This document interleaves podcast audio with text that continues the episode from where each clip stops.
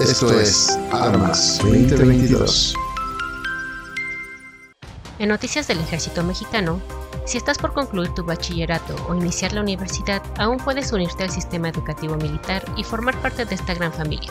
Para conocer más acerca del proceso de selección, el equipo periodístico de la revista Militar Armas conversó con el teniente coronel de caballería, diplomado de Estado Mayor Israel González Alatorre, jefe de la sección de admisión de la Dirección General de Educación Militar y Rectoría de la Universidad del Ejército y Fuerza Aérea Mexicanos. El teniente coronel González Alatorre explicó que el sistema educativo militar está conformado por 42 organismos entre colegios, escuelas, centros de estudios, institutos y unidades escuela, y precisó que son 12 planteles los que comprenden la oferta educativa. La beca incluye gastos de estudio, alimentación, alojamiento, vestuario y equipo individual. Indicó que en la Ciudad de México se encuentra el heroico Colegio Militar que ofrece dos licenciaturas, una en Seguridad Pública y otra en Administración Militar con una duración de cuatro años. Escuela Militar de Ingenieros que ofrece cuatro ingenierías, construcción militar e industrial con tres especialidades, química, eléctrica, mecánica, computación e informática y en comunicaciones electrónica con una duración de seis años. Escuela Militar de Medicina que ofrece la carrera de médico cirujano con una duración de seis años, Escuela Militar de Odontología que ofrece la carrera de cirujano dentista con una duración de 5 años. Escuela Militar de Oficiales de Sanidad que ofrece una licenciatura en Salud Pública y Urgencias Médicas con una duración de 4 años. Escuela Militar de Enfermería que ofrece una licenciatura en Enfermería Militar con una duración de 4 años. Escuela Militar de Transmisiones que ofrece una licenciatura en Tecnologías de la Información y Comunicaciones con una duración de 4 años. En Santa Lucía, Estado de México, la Escuela Militar de Materiales de Guerra ofrece una licenciatura en Logística de Material de Guerra con una duración de cuatro años. La Escuela Militar de Tropas Especialistas de la Fuerza Aérea tiene cuatro especialidades y egresan como técnicos superiores universitarios en aeronáutica militar, con tiempo de estudio de dos años. En Zapopan, Jalisco, se encuentra el Colegio del Aire, el cual está conformado por tres planteles. Escuela Militar de Aviación, que ofrece dos licenciaturas, Seguridad Pública Piloto Aviador y Administración Militar Piloto Aviador, ambos con una duración de cuatro años. Escuela Militar de Mantenimiento y Abastecimiento, que ofrece la licenciatura en Aeronáutica Militar con cuatro especialidades, especialista en mantenimiento de aviación, especialista en electrónica de aviación, armamento aéreo y abastecedores de material aéreo, todas ellas con duración de cuatro años. Escuela Militar de Especialistas de la Fuerza Aérea, que tiene dos especialidades, controladores de vuelos y meteorólogos, y dos licenciaturas en Aeronáutica Militar y Meteorología Militar. De forma general, los requisitos para ingresar a cualquiera de estos planteles son ser mexicano por nacimiento, tener 18 años cumplidos al 1 de septiembre de 2022, ser soltera o soltero, sin descendencia, no vivir en concubinato, constancia de estudios de bachillerato, no contar con antecedentes penales, gozar de buena salud, no tener ningún impedimento físico-mental y tener una estatura mínima de 1,63 para personal masculino y 1,58 para personal femenino, excepto para la Escuela Militar de Aviación, donde para ambos la estatura mínima es de 1,65.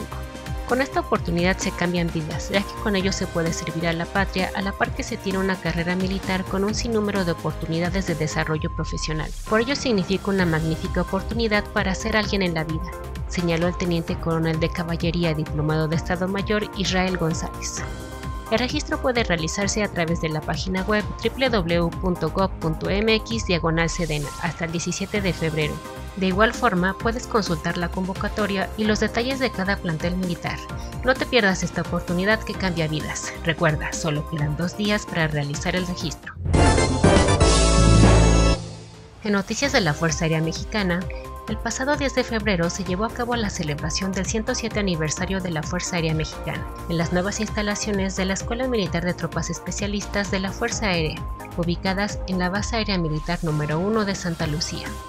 En el acto presidido por el licenciado Andrés Manuel López Obrador, presidente de México y comandante supremo de las Fuerzas Armadas, el general de división piloto aviador diplomado de Estado Mayor Aéreo, José Gerardo Vega Rivera, comandante de la Fuerza Aérea Mexicana, destacó que fue el 10 de febrero de 1944 cuando se reconoció constitucionalmente a la Fuerza Aérea como una institución armada, fecha en que Francisco L. Urquizo, subsecretario de la Defensa Nacional, transmitió el mensaje del presidente Ávila Camacho de no olvidar el ejemplo de nuestros héroes y sentir el latir del corazón de todos los mexicanos, así como volver del lejano oriente con la bandera desgarrada tal vez por el enemigo, pero con honores. Momento en el que también hizo un homenaje al coronel de Fuerza Aérea piloto aviador Carlos Garduño Núñez, último piloto sobreviviente que participó en las operaciones aéreas durante la campaña de liberación de Argentina y que el pasado 3 de febrero levantó el vuelo hacia la eternidad.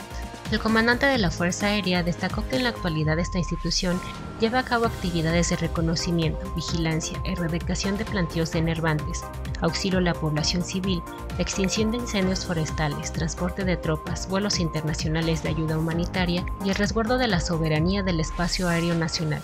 Y finalmente, reiteró el compromiso de la Fuerza Aérea para continuar su rumbo ascendente para ser una Fuerza Aérea de capacidades de respuesta a fin de satisfacer plenamente las necesidades de la nación. Por su parte, el comandante supremo de las Fuerzas Armadas destacó la colaboración de la Fuerza Aérea en el sector salud para el combate de la pandemia del COVID-19. Con la Fuerza Aérea hemos distribuido más de 200 millones de dosis para vacunar a nuestro pueblo. Estamos entre los 10 países que más vacunas hemos aplicado, exclamó distribución que se ha logrado gracias a los aviones y helicópteros de la Fuerza Aérea que han llevado las vacunas a las comunidades más apartadas de nuestro país. Una labor humanitaria excepcional que ha hecho la Secretaría de Marina, la Secretaría de Defensa y en especial con el apoyo de la Fuerza Aérea Mexicana. Agradezco mucho por este apoyo.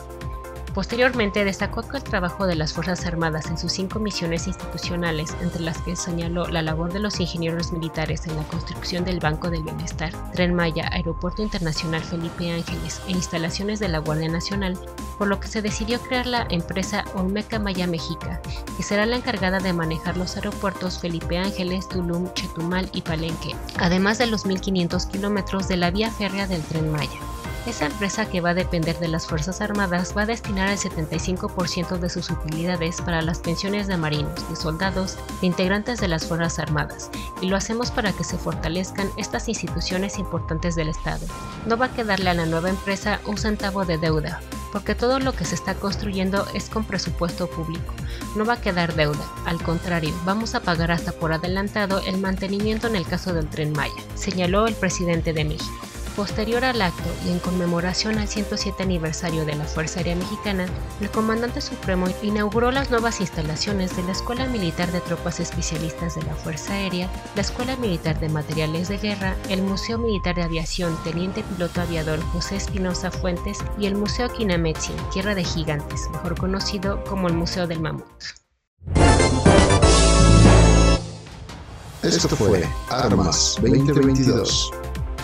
Estas fueron las noticias más destacadas de los últimos días. En este 15 de febrero se libera el ejemplar número 6 de nuestra hemeroteca Revista Militar Armas en Read. No te pierdas 82 años de historia militar, disponibles con tu suscripción a read.com. Consulta más detalles en nuestra página web www.editorialgia.com.mx o en nuestro Facebook Revista Militar Armas. Mi nombre es Lía Danes y continuamos en línea. Armas 2022 al servicio de las Fuerzas Armadas.